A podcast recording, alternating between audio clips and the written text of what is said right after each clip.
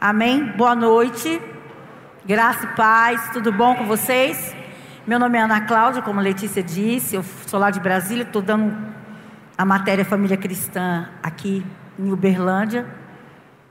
Estou com o pé machucado. Já vou falar logo, que aí você nem precisa me perguntar. Abriu uma feridinha, né? E a gente não, não liga. E ela inflamou, fiz uma raspagem e estou cuidando agora, né? Agora tem que parar para cuidar. E eu falei com o senhor, né? Eu perguntei para a Patrícia, quer que eu ministre sobre família? Aí ela fica livre. Falei, ah, senhor, eu queria tanto falar de fé. E ele, você pode falar de fé e pode falar de família também. Eu, ai, ótimo, juntar família e fé, né? Que maravilha. Antes da gente começar a falar, eu queria que a gente entendesse o tempo, a dispensação que nós estamos vivendo. E por que estamos vivendo numa dispensação? Eu vou explicar. Abre lá no Salmo 90. Aleluia, ele é fiel, porque eu subi aqui e não tinha nada. Sabia o que eu queria falar, ele me deu autorização para falar. Mas vamos ver onde o Senhor vai nos levar nessa noite, amém? Salmo 90, no versículo 2. Você já está lá? Vou te dar uma chance.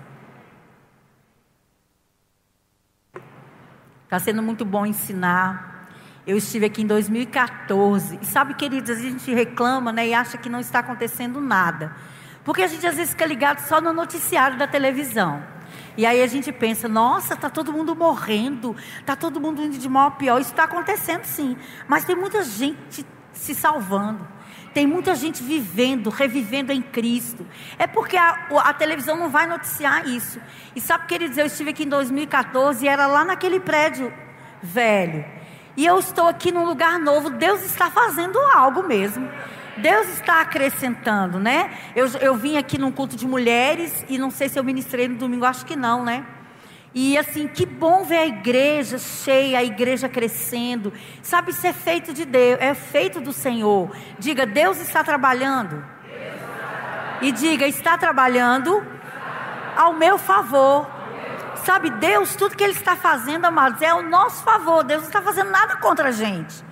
E é maravilhoso ver o crescimento da igreja, ver o amadurecimento da igreja, ver como Deus está trabalhando em cada lugar. Eu sou uma privilegiada, né? Eu posso passear por aí pelo Brasil todo e, e ver o que Deus está fazendo. Eu vou te dizer, Deus está fazendo, viu? A gente às vezes pensa que Deus está parado. Não, uh, uh. Deus é um Deus que está sempre em movimento. Ele é um Deus que anda para frente e a gente tem que andar para frente junto com Ele. Salmo 90, no versículo 2, diz assim: Antes que os montes nascessem e se formassem a terra e o mundo, de eternidade a eternidade tu és Deus. Por que Deus de eternidade a eternidade? Deus é um ser atemporal, ele não precisa do tempo. Ele sabe todas as coisas. Deus já visitou o final desse mês. Deus já visitou o final desse ano. E é bom que ele vem com boas notícias de lá. Ele diz que vai ser, ó, poderoso. Então Deus, ele não precisa de tempo. O homem, quando ele criou, Deus Deus viu que o homem precisa de tempo. Nós é que precisamos. Deus criou o tempo por nossa causa. Se não fosse por nossa causa, não existiria o tempo. Por exemplo, eu chego para Patrícia e falo: Patrícia, amanhã. Isso é insuficiente para ela. Ela vai perguntar: amanhã aonde? Que horas? Por quê? Né? Se eu chego para outra pessoa e falo assim: três horas. É insuficiente. Ele precisa saber três horas aonde? Três horas de que dia? Eu digo dia 10, de que mês? A que hora? Qual dia da semana? Então nós precisávamos do tempo. Então Deus cria as dispensações o que são dispensações? Dispensações são períodos de tempo é, criados por Deus para Ele administrar a humanidade. São sete dispensações antes da volta de Jesus. Né? E antes da vinda também. Então nós estamos na sexta dispensação, que é a dispensação da graça. Cada dispensação Deus dá um, uma responsabilidade, recursos para a gente cumprir com a responsabilidade, mas ele também tem uma cobrança. Por exemplo, a dispensação da inocência, né? Qual é a dispensação da inocência? Quais as responsabilidades? Não comer do fruto proibido. Qual, a, qual a, a, o recurso? A vida de Deus estava naquele lugar. Ele tinha outras árvores para se alimentar. E qual foi a consequência? Se desobedecer, morte espiritual, a separação de Deus. O homem agora viveria separado de Deus. Então nós estamos na dispensação da graça. Qual é a responsabilidade dessa dispensação? Porque eu vejo as pessoas muito preocupadas. Senhor não disse nada que é para eu fazer. Eu estou orando e buscando no Senhor o que fazer em 2019. A gente faz muito essa oração no fim do ano, né? Dezembro, janeiro, a gente fica buscando nos, o que eu vou fazer. Amado, já tem uma ordem geral, que é viver essa dispensação. Qual é essa dispensação? Guardar a sã doutrina e viver pela fé. Então nós já temos um serviço.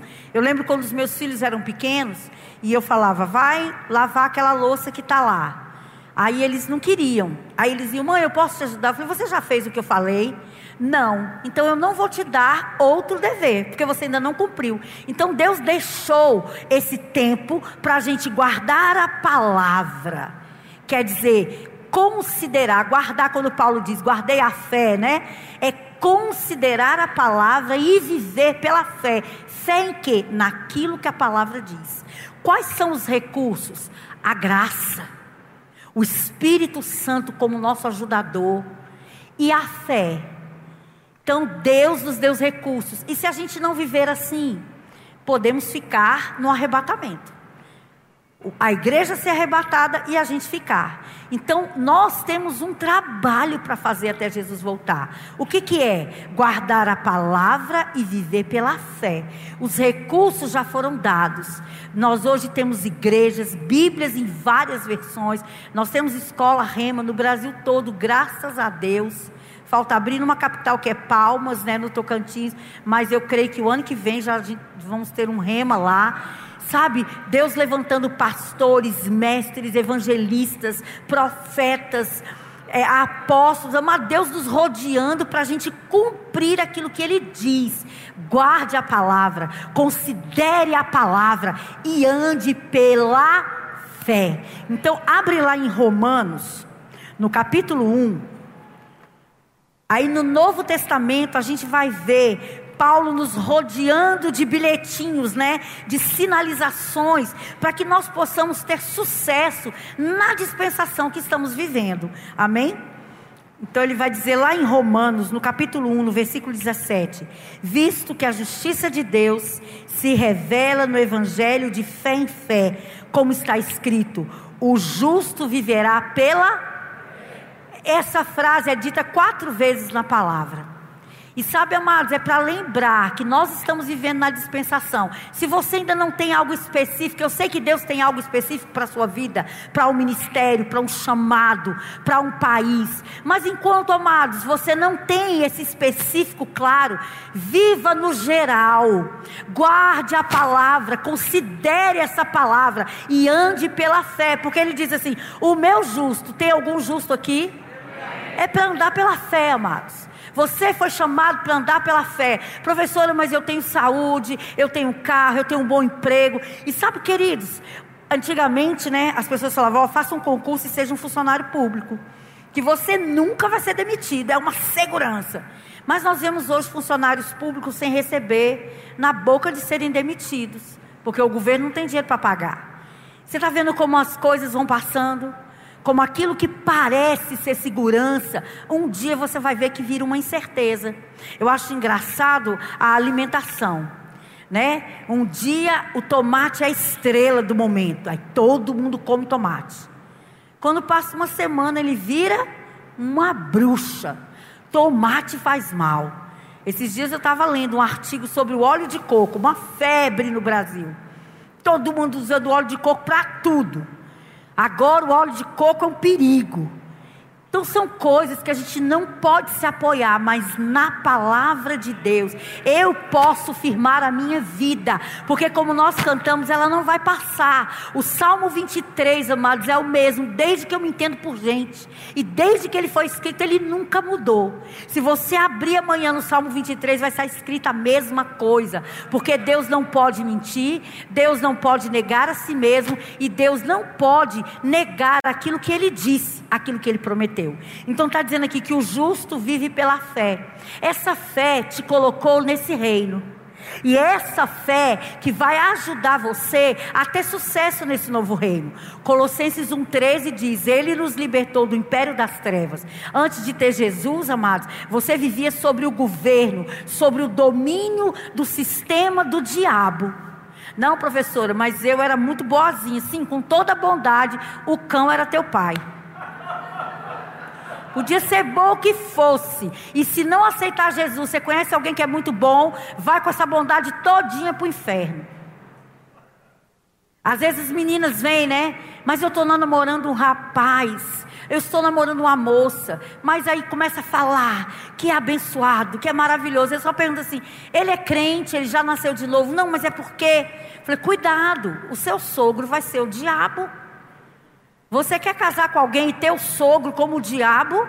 Porque ele é o pai dele. Você, ele vai ter Deus como sogro, mas você vai ter o, o cão dos infernos como sogro. Então toma cuidado.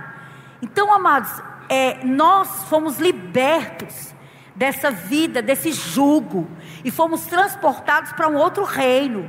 E nesse reino, amados, nós temos que aprender a andar pela fé. Foi pela fé que nós somos libertos, e é pela fé que nós vamos permanecer nesse reino. Abre lá em Romanos, Romanos, no capítulo 10. Romanos, você já está em Romanos, né? Romanos 10.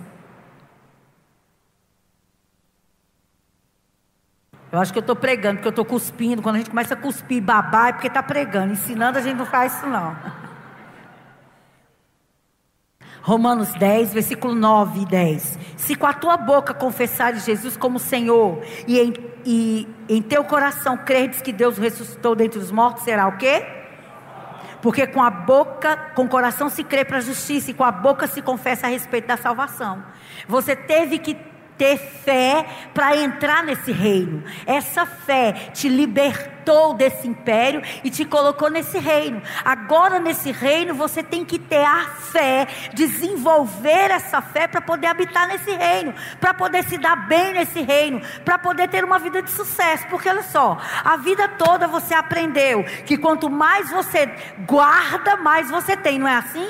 O mundo não faz isso? Mulher, guarda que você vai ter sempre guarda, poupe. Aí você vira crente, é liberto desse sistema e vem para cá e diz assim: quanto mais você dá, mais você tem. Ou você fica doido, ou você vira crente.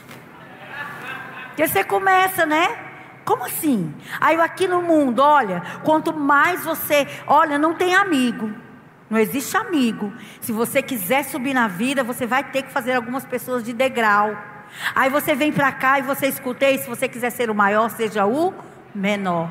Ou a gente fica crente de vez ou fica doido. Porque são são propostas, são ideias diferentes. Por isso que Deus, lá em Romanos 12, no capítulo, no versículo 3, ele diz que ele repartiu uma medida de fé. Porque, amado, se não for pela fé, a gente fica doido. Às vezes 30 anos no mundo, 40 anos no mundo. E aí, amados, a cabeça já está pensando, já está com aquela ideia, e vem para a igreja e tem que desconstruir tudo. Somente pela fé que a gente fica. Então, pela fé você entrou nesse reino, pela fé você permanece nesse reino.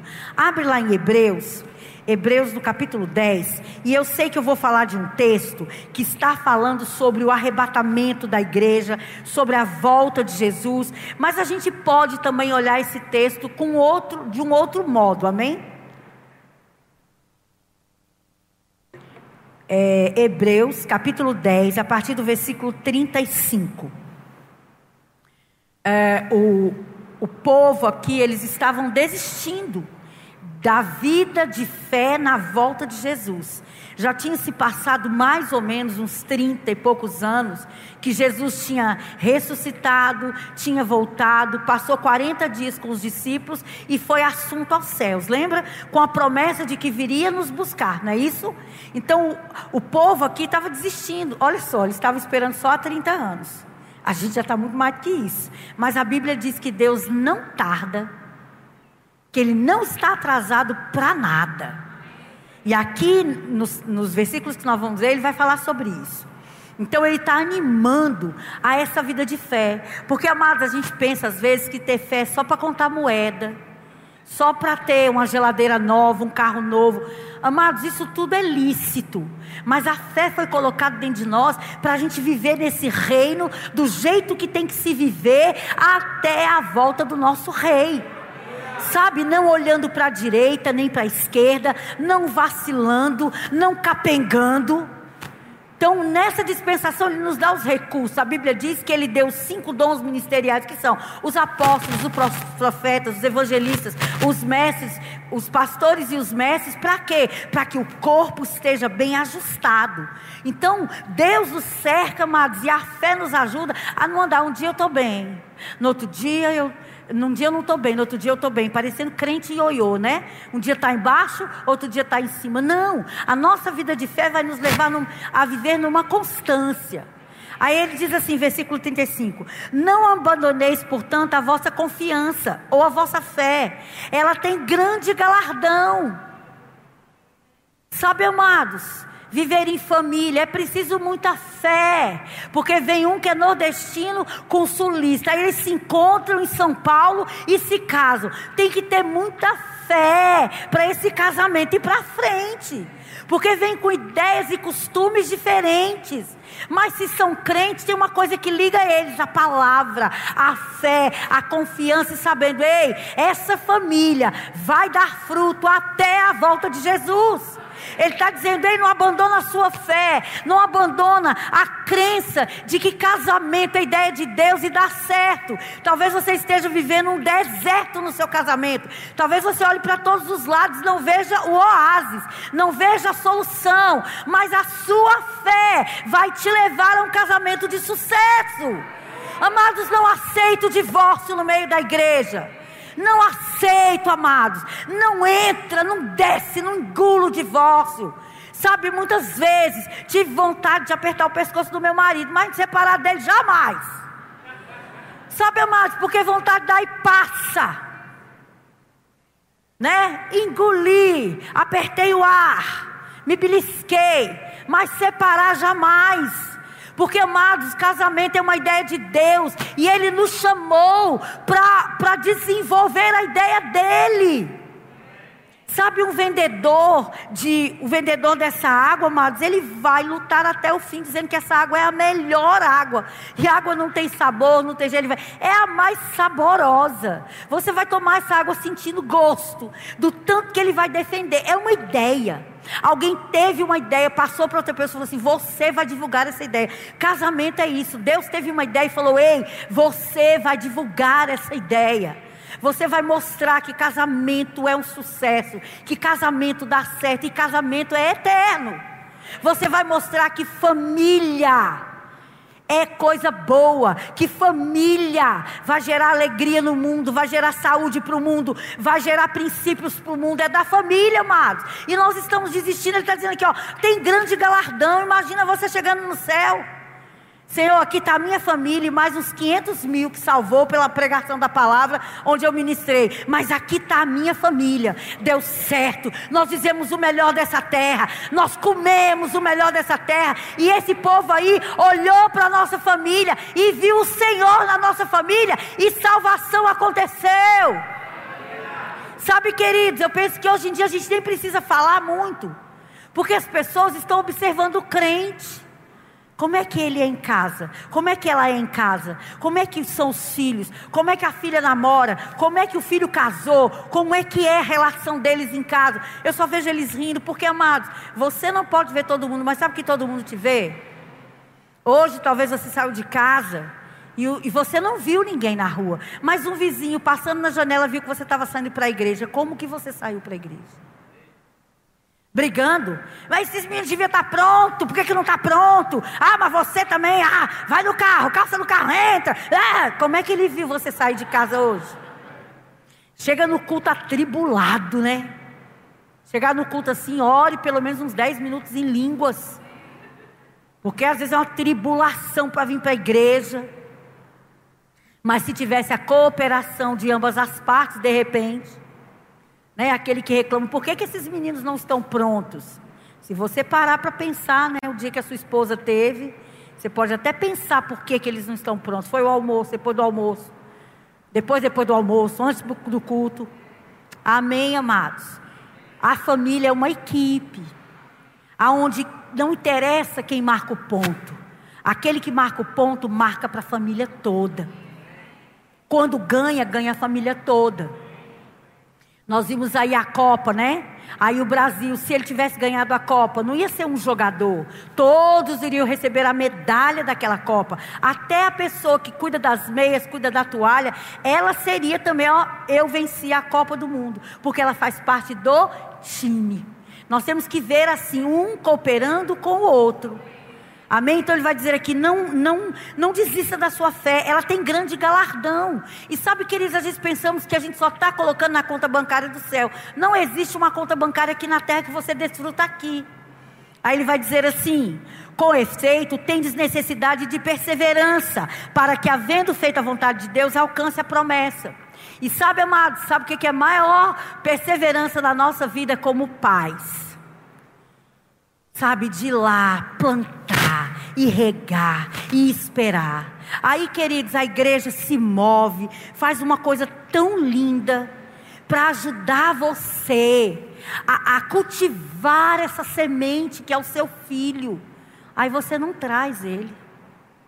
Aí as, as mulheres se movem, os homens se movem, desde a menina nem dorme, né? Tem mais de um mês, planejando para regar seu filho. Aí você não vem, não, eu vou viajar para pescar, nada contra.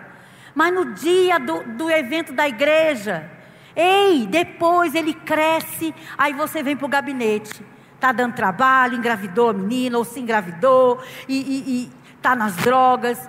Porque, amados, nós, a, criar filhos é um exercício de fé. Ele está dizendo aqui, ó, com perseverança.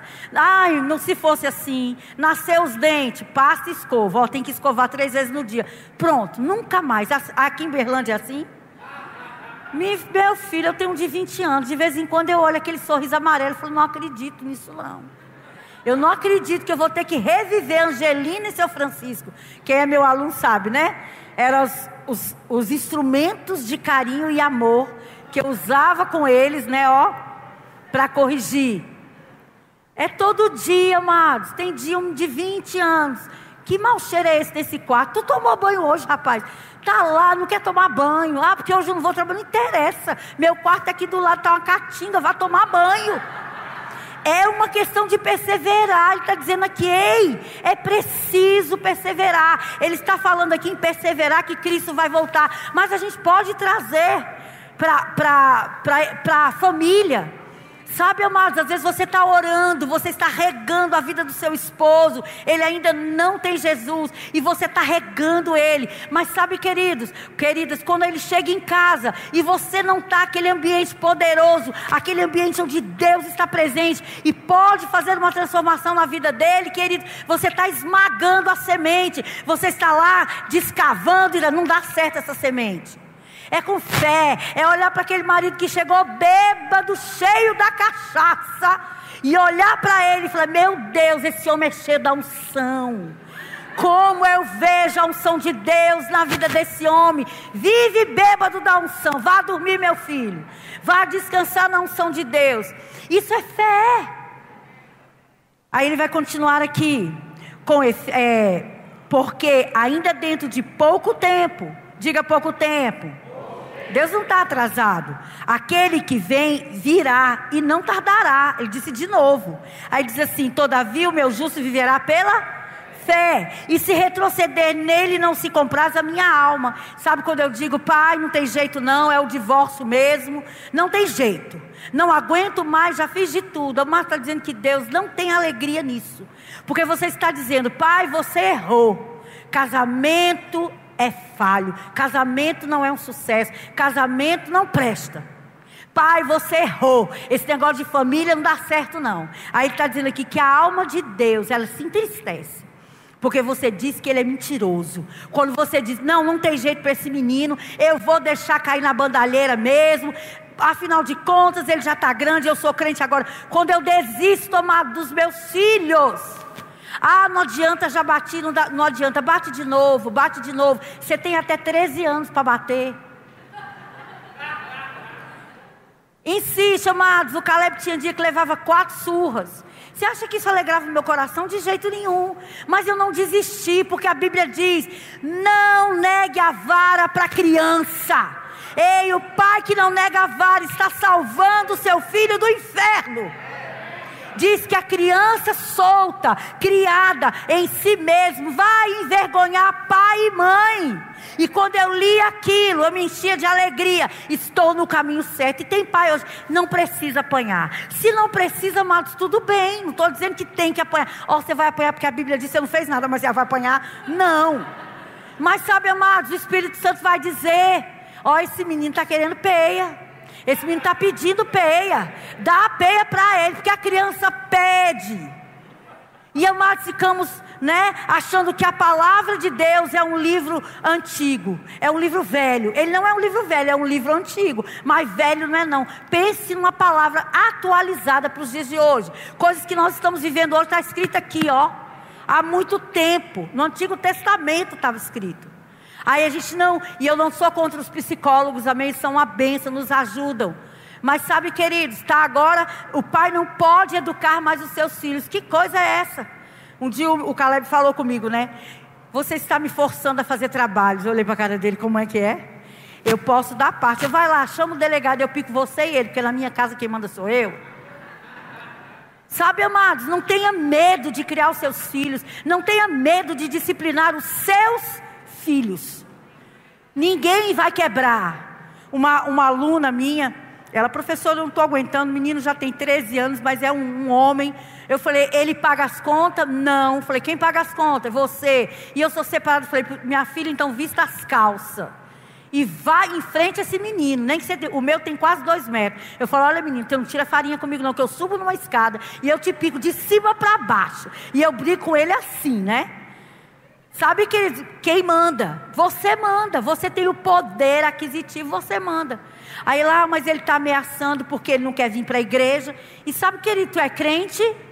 Domingo você vem para a igreja. E por que, que o filho fica em casa? Minha casa. Eu sou crente, domingo eu frequento a igreja. Então bota ele para fora, tranca a porta, se não quiser ir para mim para uma igreja, fica me esperando aqui. Porque eu sou crente frequento a igreja. Professora, mas ele tem 18 anos, ainda come do seu feijão, então vai provar do seu cinturão. Amém? Aí ela veio, mas ele está me afrontando, porque agora ele exige as coisas, ele quer, e eu tenho contas para pagar. Fiquei olhando para a cara dela. E ele fica ameaçando ir embora. Eu, amada, arruma a mala dele e bota ele para fora. Mas, professora, querida, 17 anos, come igual um saco sem fundo. Quem é que vai querer? Você já viu como é que fica a panela de arroz quando o adolescente vai? O arroz fica todo na beirada. No meio não tem nada. Você diz, ei, tem mais gente para comer. Devolve. Senta, você bota o saco com 10 pães. Você vai pegar a manteiga quando você volta, só está o saco. Quem é que quer? Aí ela fez isso. E ele foi para ele vai para casa de um amigo. E se algum amiguinho do seu filho aparecer lá, ligue para a mãe para saber o que aconteceu, viu? E ele foi para casa de um amigo. E aí ficou dois dias lá e ela, eu falei, mulher, só renda graças ao Senhor. Você sabe o que você está fazendo. Aí um dia ela estava saindo para o rema, lá em Brasília tem rema de manhã. Ele estava na pracinha. Aí ele, mãe, aí ela, e saiu, foi para aula. Chegou lá chorando. Eu, calma, ele está chegando. Agora, ó, não deixa voltar de qualquer jeito, não. Senta ele e mostre as regras da casa, de quem manda na casa. Aí ela falou que aquela tarde toda ela olhava pela janela e estava na pracinha. Quando foi de noite, que ele não aguentou ficar mais na pracinha, Mãe, eu quero voltar. Sim, você é meu filho, mas olha, antes deixa a mochila aí na porta, porque nós vamos fazer um acordo. Entrou com ele e falou assim: olha, a partir de hoje, isso, isso, isso, isso, isso. E outra, eu sou crente, congrego, você congrega comigo. Quando você estiver se sustentando, você vai ser o que você quiser, mas enquanto você estiver na minha casa, você vai ser crente. Esse menino está uma bênção na igreja. Esse menino está envolvido com as coisas da igreja. Porque uma mãe decidiu crer naquilo que a palavra diz. Crer, ter fé naquilo que a palavra instruiu para ela, na palavra do rema que ela estava recebendo. Ela falou: professor, ele me ajuda em casa. Eu determinei algumas coisas, mas ele faz muito mais do que eu pedi. Está envolvido na igreja. Eu falei: e vai ser assim, porque nossos filhos é para ser desse jeito, amado. Ah, não, esse filho aqui está na igreja, mas esse aqui não. Não, nenhum filho que nasceu da sua barriga, mano, é para perdição. São todos para a bênção. Professora, ele tem 30 anos, está nas drogas, está nas ruas. Traz ele através da fé. Eu vejo meu filho voltando. Eu vejo meu filho arrependido. Eu vejo meu filho se libertando das drogas. Veja todos os dias, ele está dizendo isso. O justo vive pela fé. Não deixa. Não, eu quero um marido pastor, cheio da unção, mas olha como é que ele está bêbado, cheio da cachaça, cheio do cão, no nos coros dele é o cão. Não, amados, come, aí não trata bem. Comece a tratar ele como se ele fosse esse homem ungido, esse pastor maravilhoso. Mas a gente só, só quer tratar bem quando ele ah, quando, quando for o filho de ouro, eu trato bem. Não, comece a tratar o seu filho que está dando problema agora, como se ele, ele é de ouro. Ele nunca deixou de ser de ouro, não. Amém. Começa quando ele chega em casa, ô oh, filho, que bom que você chegou. Está chegando essa hora? É você. Não, queridos. E não diga, filho, você é desobediente. Você não, não, diga assim, meu filho, você é obediente. Obedeça a mamãe. Não fala com as crianças assim, está me dando um trabalho. Pense, não, amado. Isso é falar contra a fé. Aí está dizendo aqui, ó, nisso você está desagradando a Deus. Por isso, o versículo 1 do capítulo 11 diz assim: Ora, a fé a certeza. Diga certeza. certeza. Diga certeza. certeza. Sabe, queridos, quando a criança chega, mãe, eu quero uma bicicleta, eu vou te dar. Mas é só no Natal, a gente está em outubro. Amados, aquilo para ela é a certeza. Ela, ela já sai contando para todo mundo. Eu tenho uma bicicleta. Quem te deu? Minha mãe. Mas ela não tem, mas ela já traz a existência, crendo naquilo que a mãe diz. Deus está nos chamando para crer naquilo que Ele diz. A fé é a certeza. Sabe, a certeza de que o meu casamento está todo esbugalhado, todo estraçalhado, mas a fé é a certeza das coisas que eu ainda não posso ver, como se elas existissem. Comece a criar na sua casa um ambiente de uma família que já é feliz Professora, mas é só grito. Então você é a primeira. Você é o primeiro a parar de gritar. Que ai, a minha casa é uma bagunça. Comece você a arrumar. Comece você, marido, comece você, esposa. O Espírito Santo vai pegar junto, ele é um auxiliador, ele é um ajudador, ele é aquele, ele é um professor.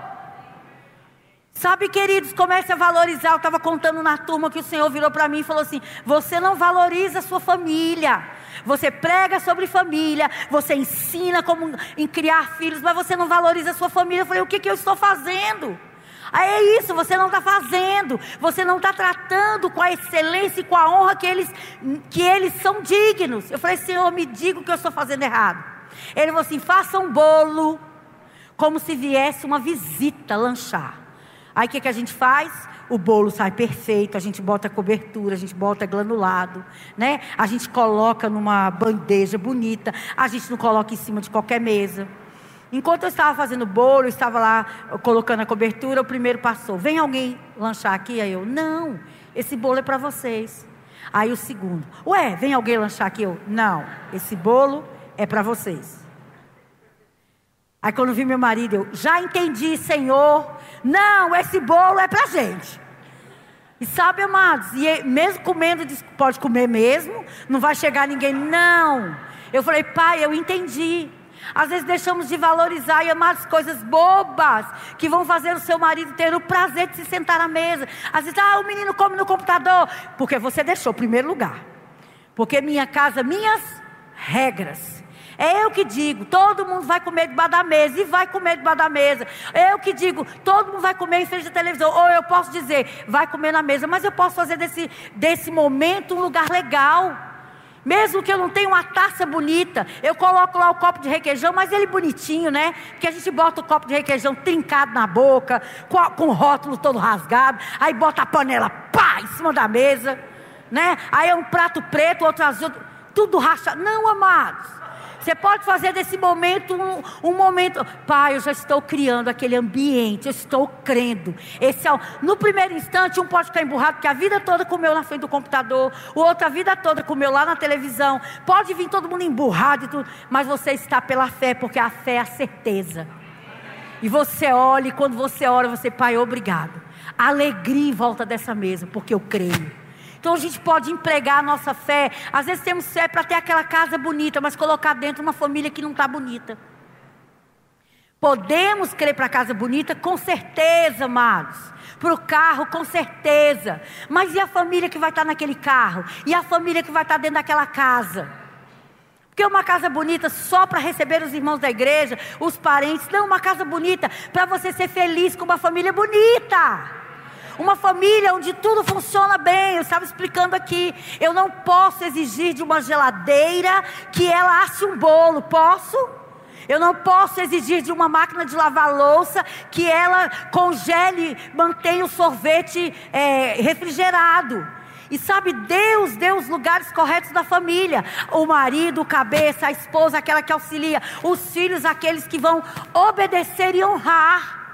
Se está tudo fora do lugar, queridos, não tem como funcionar. É como se eu botasse um bolo para assar no congelador de uma geladeira. Vai ficar lá, vai congelar e não vai chegar no objetivo. E para isso eu tenho que plantar correto. Como que eu planto, professora? Falando. Abre lá em Marcos. Marcos 11. Falando.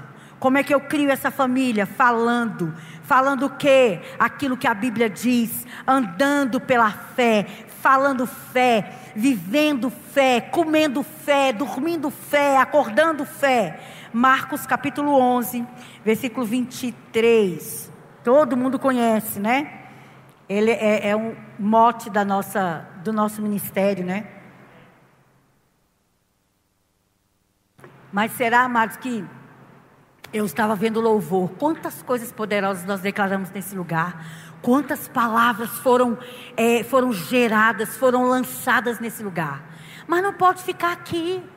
Amanhã, quando o pecado vier me assolar, o jovem solteiro ou que está namorando, quando a mão quiser ficar boba, você lembrar: eu não sou mais escravo do medo, eu não sou mais escravo, hoje eu sou filho de Deus, eu sou liberto. É essa hora para declarar. Não deixa a palavra ficar aqui, leva ela com você. É na hora que a conta chega e não tenho dinheiro para pagar, e eu tenho duas opções: ou arrancar todos os meus cabelos, ou cantar. Ele é o meu bom pastor e nada vai me faltar. Sabe, queridos, cantamos muito bem. Eu penso que nós, ó cantores excelentes, principalmente o Ministério do Verbo da Vida, porque cantamos tantas coisas poderosas, mas lá fora a gente não está cantando, a gente não está declarando aquilo que somos, e tanto problema dentro da igreja, principalmente na família. Eu não tenho mais paciência com meu filho, eu não aguento mais a minha mulher, eu não quero mais esse esposo, eu não aguento isso, não, amados. Ei, a fé a certeza, vai acontecer, vai se manifestar dentro da sua casa. E ele diz assim, ó, porque em verdade vos afirmo que se alguém disser a este monte, ergue-te e lança-te ao mar, e não duvidar no seu coração, mas crer que se fará o que se diz, assim será com ele. Sabe, de domingo para segunda, domingo, é, é, o feriado passado teve o feriado do Dia das Crianças, não foi assim? E na escola da minha neta teve um caso de gripe H1N1. Então eles avisaram os pais para ficar de olho nas crianças. E eles tiraram esse fim de semana a defesa civil, sei lá quem foi lá para desinfetar toda a escola. E na segunda-feira, minha neta de 8 anos, ela amanheceu Ela já veio da casa do pai com muita febre, muito mole, só querendo dormir. E a, foi assim a madrugada toda, e na segunda-feira o meu marido me mandou a notícia.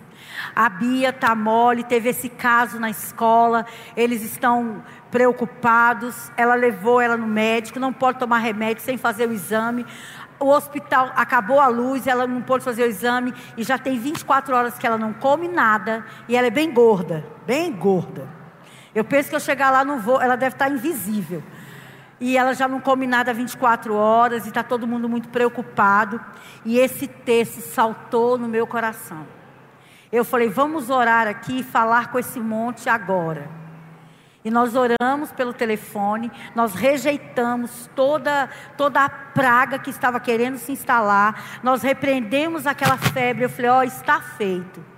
Tá, quando foi na segunda de madrugada, eu acordei para orar e fiquei orando, e às quatro horas da manhã, mais ou menos, eu consegui dormir com a paz no meu coração. Eu falei, Pai, eu só vou te louvar, porque eu já falei com o monte. Sabe, amado, você tem que dizer, ei, sai daí. Quando eu voltar, eu quero passar e você vai ter que sair. E dei as costas. Falei, pai, eu já falei com o monte. Eu criei naquilo que eu falei, porque a palavra, nenhuma praga chegando à minha tenda, e os que estão na minha tenda, os que são da minha tenda, não vai alcançá-los. Aí quando foi de manhã, é, mesmo na segunda-feira de madrugada, meu, o meu marido me ligou, ela está com febre, o negócio está feio, mas o exame não deu nada. Eu falei, pronto, ele está levantando, está levantando com preguiça, mas está levantando. Aí eu falei, olha, eu não vou fazer mais nada. Eu já disse para o monte. Eu não vou retroceder naquilo que eu disse, na minha fé. Está feito. Ela pode estribuchar de febre. Não vai ser essa gripe. Não é nada. É só o cão querendo. Sabe, ele é dengoso. Manda, ele, é igual minha cachorra. Falo, Prito, sai daí. Ela levanta uma pata. Menina. Aí eu pego a vassoura já faço assim. Vai logo, vai logo. O diabo é desse jeito. Você dá uma ordem, ele fica dengoso para saber se você está firme ou não. Se você está crendo ou não. Amanheceu o dia, eu liguei para a mãe dela e falei, Rani, como é que está a Bia? Não, depois de quatro horas da manhã ela não teve mais febre. Ela está dormindo ainda, não comeu nada. Eu falei, quando ela acordar, você prepara o que ela gosta: macarrão, batata frita, dá comida para essa menina que ela vai acordar com fome. Aí ela me ligou. Ana, ela acordou, está querendo comer tudo. Aí gravou um áudio, né? Ela ouviu o áudio e falou: Vovó Ana, eu já estou bem. E eu quero comer tudo isso mesmo que a senhora disse. Sabe, amados, é a certeza. Meus filhos não são para perdição. Eu não estou olhando para o que está acontecendo. Eles não são para perdição. E amados, eu tenho que ficar firme. Satanás, sai do meu caminho. Eu estou passando por cima de você. E ficar firme está com febre, eu não, não vou negar aquilo que eu disse. Continua com febre, pois eu continuo cantando. Continua com febre, eu continuo cantando. O exame não saiu, vai sair e o resultado vai ser negativo. Sabe, amado, fique firme. Era um caso, já tinha acontecido, já tinha aparecido mais dois depois. Mas com ela não. Com seu filho não. Com seu marido não. Com a sua esposa não. Dentro da sua casa não. Diga não para o diabo.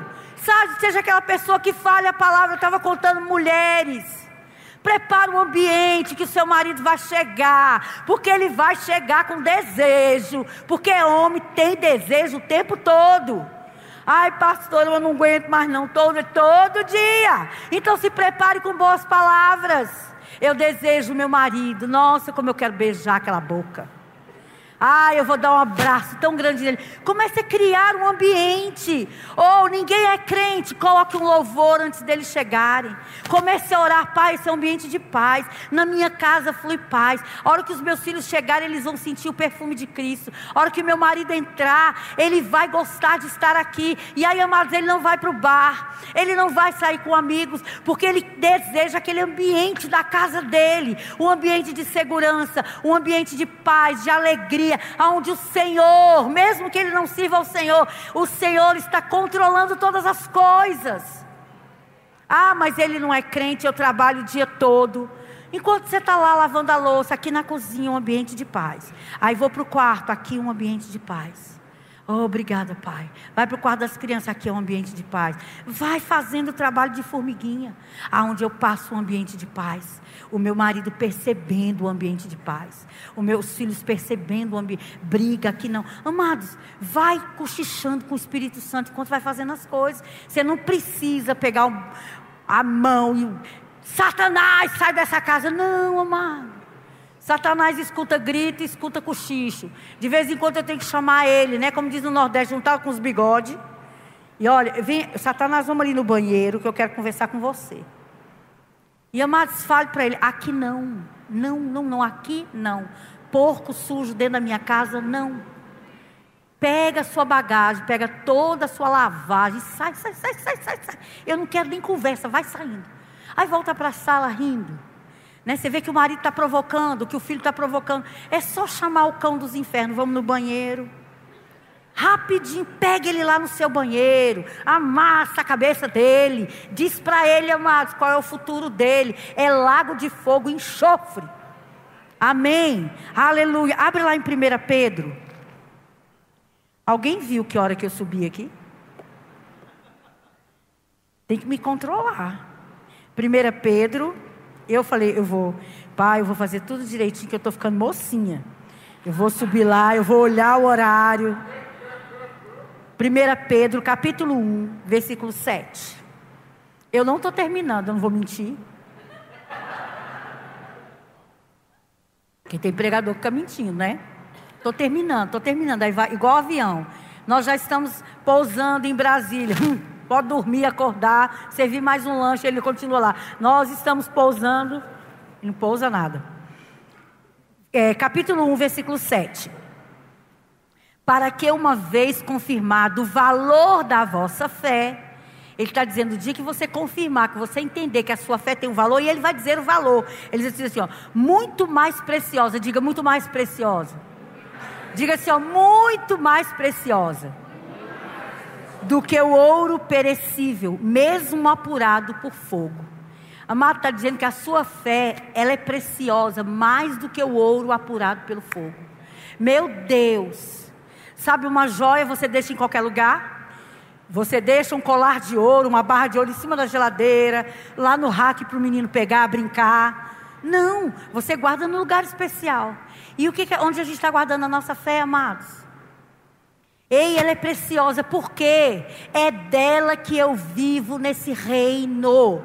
Então eu não posso deixar qualquer palavra entrar, eu não posso cantar qualquer música, eu não posso estar em qualquer rodinha, em qualquer grupo de WhatsApp, eu não posso estar associado com qualquer pessoa, porque a minha fé é preciosa, a minha fé vai colocar o meu filho nos caminhos do Senhor, a minha fé vai fazer o meu marido se render ao Senhor, a minha fé vai fazer a minha família ter sucesso nessa terra. É pela fé que eu creio. De manhã eu acordo e fico olhando, olhando no quintal. Aí a minha filha, o que você está fazendo? Eu estou vendo se estão todos os anjos aí. Eu estou vendo? Não.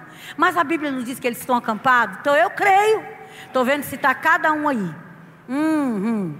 Aí quando ele sai, está protegido. Eu já vai um tanto atrás de você. Eu vou olhando pela fé. Sabe, eu tive um período que meu marido ficou muito doente em 2013. E uma coisa que eu aprendi, o Senhor falou comigo: guarde a sua fé. Naquela UTI nós declarávamos, nós declarávamos, só não podia impedir a visita dos médicos, porque dava vontade de fechar a porta para eles. Mas eu impedi de pessoas irem lá. Quando chegava lá para chorar, eu, ei, ó, a, a, visita acabou, pode sair. Não, mas, não, pode sair. E ó, não volta mais não. Não volta não. E amados, isso era mãe. Mãe, ó, eu não quero a senhora mais aqui no hospital. O que, que aconteceu? Não, se não for para juntar na minha fé, veio para chorar, fique lá na sua casa, chore lá. Aí eles mandaram o psicólogo e conversar comigo. Porque eu vivia no corredor rindo. Né? E a notícia todos os dias, durante 68 dias, ele vai morrer. Ele não passa de hoje. Ó, não tem como, os órgãos estão falindo, não tem como eu quando ele saiu, olhava para o meu marido: Você vai morrer? Ele, eu não. Falei: Então vamos concordar. E pai, obrigado. E ele estava lá passando mal. E a senhora está aí orando. Eu falei: Minha filha, eu sou crente, não sou enfermeira. Você faz o seu trabalho, que eu faço o meu. Porque eu ia para o corredor adorar o Senhor. Aí eles diziam: Você não vai fazer nada. Eu falei: Está no hospital? Estou pagando o hospital. Vocês, vocês é que tem que fazer. Eu estou fazendo a minha parte. Agora, morrer ele não vai. Aí manda o psicólogo. Você vai conversar com a psicóloga? Eu não. Por quê? Eu estou guardando a minha fé. Ela é mais preciosa do que ouro. Ela vai me dizer: Ó, oh, o seu marido está no fim, não tem como. Ela vai dizer essas baboseiras, tudo que o diabo quer que eu creio. Mas não é isso que está saindo da minha boca e nem da sua boca. Então eu não vou lá. Então, amado, guarde a sua fé. Guarde a sua fé. Como eu guardo a minha fé? Considerando aquilo que a palavra diz e dizendo aquilo que a palavra diz. Ei, bota uma trave na sua boca. Se não é para falar o bem, ó, encha a boca d'água.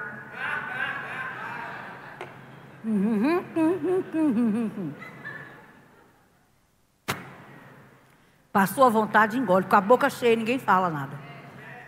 Eu lembro uma vez que eu falei, pai, eu vou parar com esse negócio de ficar julgando as pessoas, ficar criticando as pessoas. Eu não vou fazer mais isso.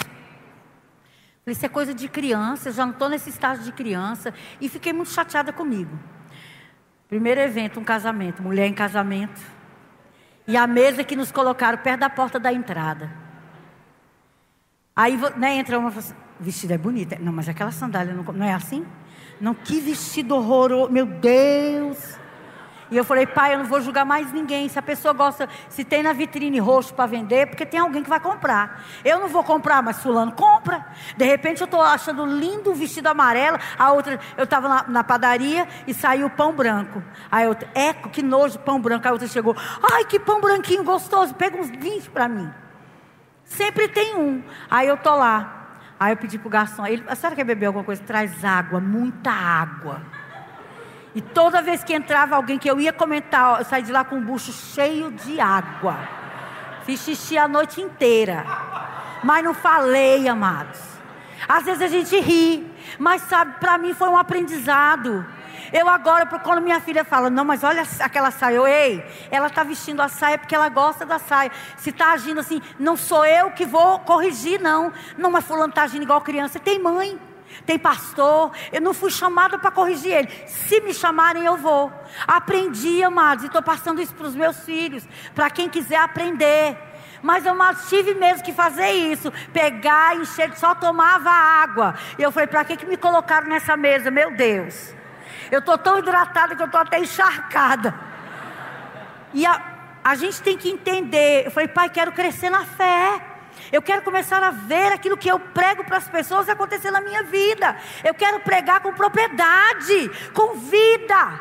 Aí ele, você precisa aprender a, a, a, proteger a sua fé, aquilo que você está crendo. E amado, se for para separar de família por um tempo, para você crescer na fé, faça isso. Mas não troque, mas ela é preciosa, ela é preciosa. Sabe, o dia mal ele chega. Eu não estou esperando ele, mas se ele chegar, amados, ele vai encontrar uma família andando em fé. Ele vai encontrar a sua família, a sua esposa, seu marido, falando fé. Fale fé, bota a mão na boca, morde, amados, mas não fale aquilo que é contrário à palavra. E agora eu estou terminando, vamos para Mateus, capítulo 7, é verdade. Mateus, capítulo 7. Eu amo esse texto. Sempre nas minhas ministrações, eu, Senhor, dá para colocar Mateus 7, não dá? Eu sempre coloco ele, Mateus 7, a partir do versículo 24.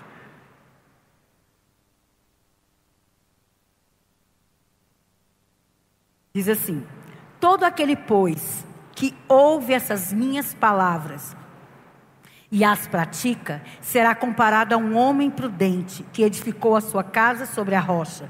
E caiu a chuva, transbordaram os rios, sopraram os ventos e deram com ímpeto contra aquela casa que não caiu, porque foi edificada sobre a rocha. Jesus sempre usa coisas naturais para explicar princípios espirituais. Jesus aqui não está falando de casa, de tijolo, de vigas, de concreto. Ele está falando de vidas e eu vou falar aqui de família. Sabe, você vai ser um pai prudente, uma mãe prudente quando você cria, você constrói a vida dos seus filhos baseado na palavra. Você vai ter um casamento abençoado, você vai ter uma esposa abençoada, um marido abençoado, um, um, uma família poderosa quando ela é construída em cima da palavra. A palavra dá a base para edificar. E isso acontece quando nós ouvimos e praticamos. Se você é aquela que tem o copo de requeijão, você ouviu. Como que você vai praticar? Trocar o copo de requeijão. Se você é aquela que bota a panela em cima da mesa, ou que a família cada um come para um lado, você ouviu hoje, pai, você é o dono da casa, você é o provedor. Ei, a partir de hoje todo mundo. Mas por quê? Porque eu sou o cabeça aqui e eu estou determinando isso. A partir de hoje, até fale, aquele Zé Goiaba que vocês conheciam como pai, era o Zé Goiaba e a Maria bonita, né? A mulher vestindo calça e o homem vestindo saia, trocamos. Você agora vai ouvir muito a voz do seu pai nessa casa, do cabeça dessa casa. Isso não precisa ser com brutalidade, não. Senta sua família, olha, até hoje, eu e sua mãe andando na bagaceira, andando na bagunça. Ela está vestindo as minhas calças, eu estou vestindo a saia dela. Mas a gente ouviu uma palavra e a gente vai praticar.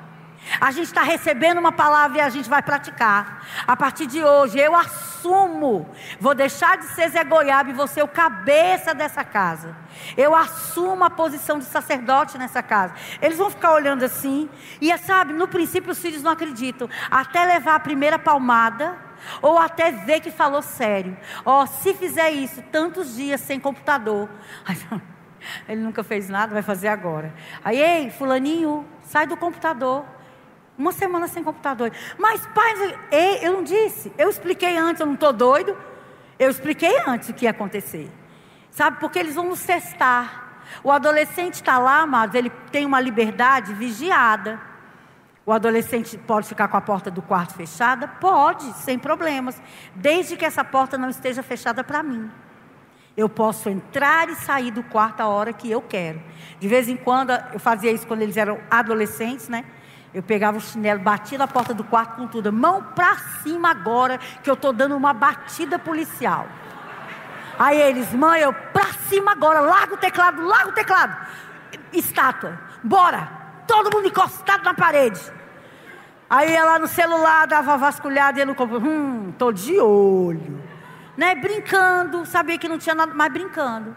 O celular pode ter senha? Pode, mas eu tenho que saber a senha. O Facebook tem senha? Tem. Mas ela tem que ser comum para todo mundo da casa. Você está invadindo a minha privacidade, então vai comer do seu arroz, queridinho. Eu pago aluguel aqui, eu pago a comida. Amados, temos que entender que filhos, por enquanto, são hóspedes. Aí a gente deixa fazer o que quer e destrói o nosso relacionamento. Aí ele sai e tem esse negócio aí que o cão inventou: Síndrome do ninho vazio. Se você e sua esposa estiverem se valorizando, se priorizando, eles vão se casar, vão sair, vão se sentir falta, vai, mas vai ser natural, como é natural. E vai estar tudo bem. Ninguém vai entrar em depressão, ninguém vai separar. Não é porque os filhos ocupavam a nossa vida e agora a gente está sozinho. Eu olhei e vi que não amava mais. Que conversa é essa?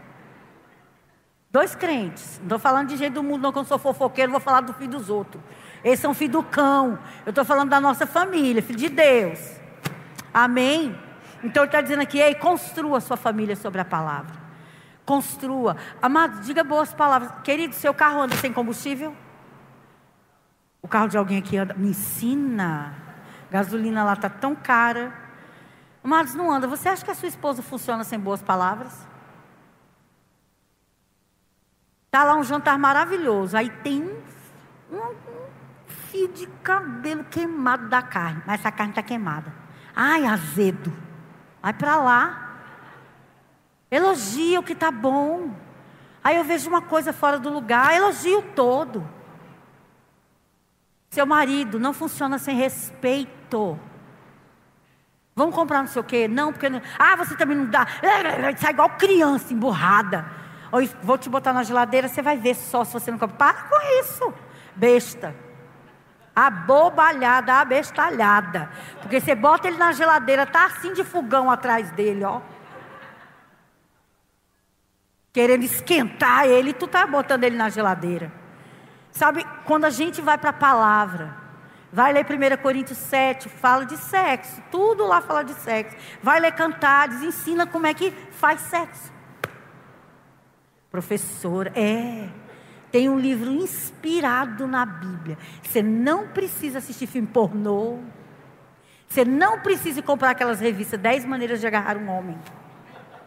Sete maneiras de deixar uma mulher maluca. Você não precisa só ir para cantares. Deus deixou um registro inspirado da celebração sexual entre um casal. Salomão ensinando, né? Estava aí contando para os meninos. O cara era criativo. Pense. Ele decide tomar vinho no umbigo de Sulamita. Meu Deus! E esse vinho escorre para os campos de trigo. Amado, vai ler com a sua esposa que o trem esquenta. Aí vai, professora, mas eu não bebo vinho. Põe guaraná, leite condensado, o que você quiser, meu amigo. Sulamita prepara o quarto. Aí a gente, né? Tá lá o quarto, fede a xixi. Você vai abraçar meu brinquedo do menino que tá nas costas. E é não sei o quê. E menino no meio. Fica, te amo, tô com saudade de um menino. Quatro meninos no meio. Me poupe, amado. A Bíblia não ensina isso, não. A Bíblia não ensina isso, hein? De ouça e pratique, construa a sua vida. Aí está dizendo aqui, ó, transbordar os rios, deu enchente, deu ventania. Mas a casa, o que, que ele está dizendo aqui? Espiritualmente falando, veio a notícia ruim, veio o dia mal, chegou um tempo de falta, mas a família ficou firme. A família ficou firme. Não é isso que vai abalar a sua família. Não, realmente, amado, dinheiro é um fator, é um dos fatores para divórcio, mas filho também é. Se você ler aquele livro Divórcio, Casamento e Novo Casamento do irmão Reagan, está dizendo que filho é fator para divórcio. Porque, amados, vou te contar, a gente tem dois, eu tenho dois inimigos em casa, ela tem três. Eu acho muito bonito lá, ela e o pastor são muito é, firmes naquilo que decidiram. Então, as crianças, às vezes eu vejo, ó, rondando para ver uma brecha, os dois fechados. Papai já não disse? O que, que a mamãe disse? Então eles ficam ali, porque filho vai tentar. Eu posso ir em tal lugar? Aí não, aí fala assim: ah, meu pai, nossa, mas meu pai é chato. Aí vai falar mal do seu marido para você. Ei, psiu, é seu pai, mas além de tudo é meu marido. Eu não quero ninguém falando mal do meu marido, não. Eu posso falar mal dele, você não. Né? Nem eu. Aí vai lá, meu marido às vezes vê, Caleb, mãe, mas não sei o que. Ei, não fale assim com a minha namorada, não, viu, rapaz? Ela é minha namorada. Um protegendo o outro. Porque um dia eles vão sair daquele núcleo familiar original e vão formar outro núcleo. Eu vou te dar uma notícia, eu chorei muito. Você vira parente.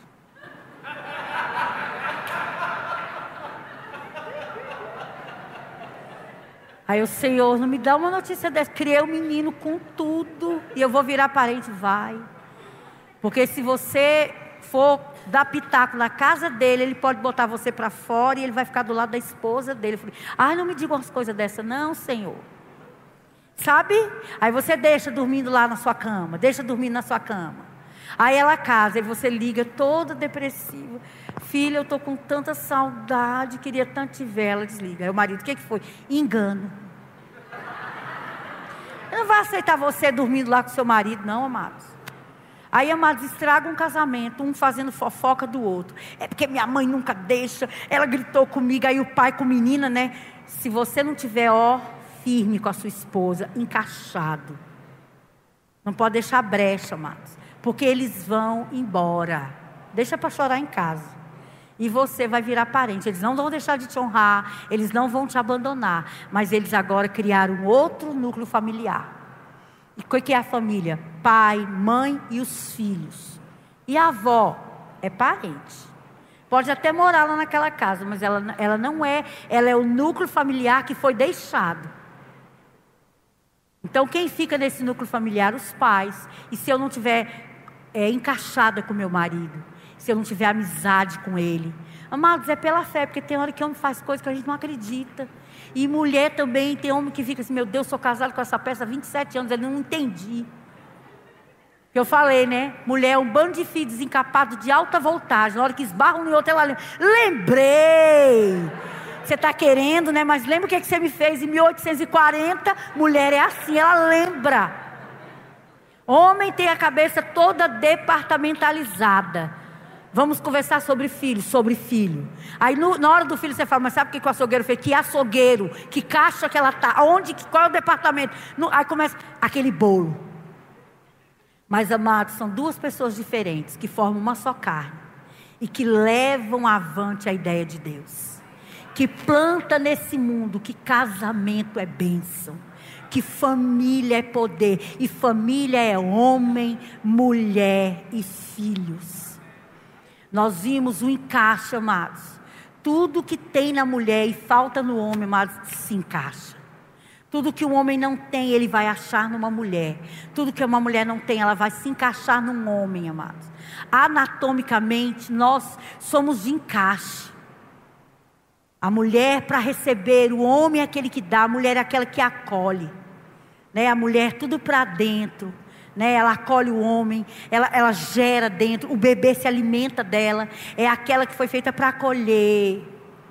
Você pode ser uma mulher ativa, uma empresária de sucesso, um, uma profissional famosa. Pode, Deus não tem contra isso, não. Que coisa linda onde a mulher chegou, amados. Mas ela sempre vai ser aquela que ajuda. Dentro de casa, eu não sou a professora Ana Cláudia. Dentro de, a, uma, uma irmã chegou para mim e falou assim: ela, ah, eu fico tão assim de conversar com você. Eu falei, por quê? Eu não me alimento de nuvem e nem tenho auréola na cabeça. Ela, mas eu penso isso. Eu penso que o tempo todo você está com a Bíblia. Eu, que nada, menina. Ca... E meu marido fala, não, em casa ela não é a professora do Remo, ela é a minha esposa. E os meus filhos ficam, né? As pessoas, como é que é ser filho da Ana Cláudia? E aí eles, é normal. Ela é chata, ela manda a gente arrumar, ela briga com a gente. É igual a mãe comum.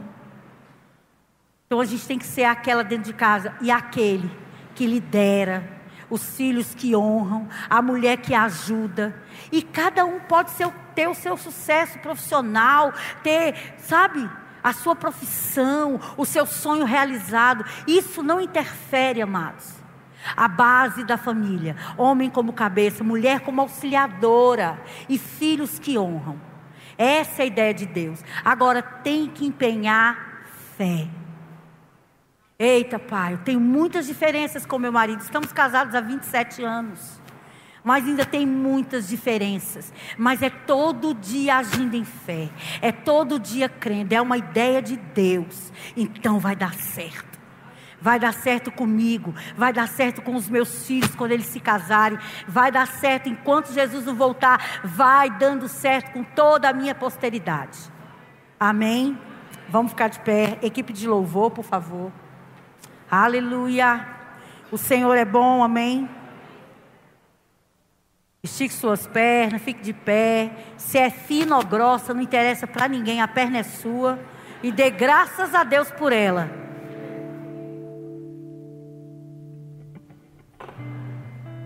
Se ajeite.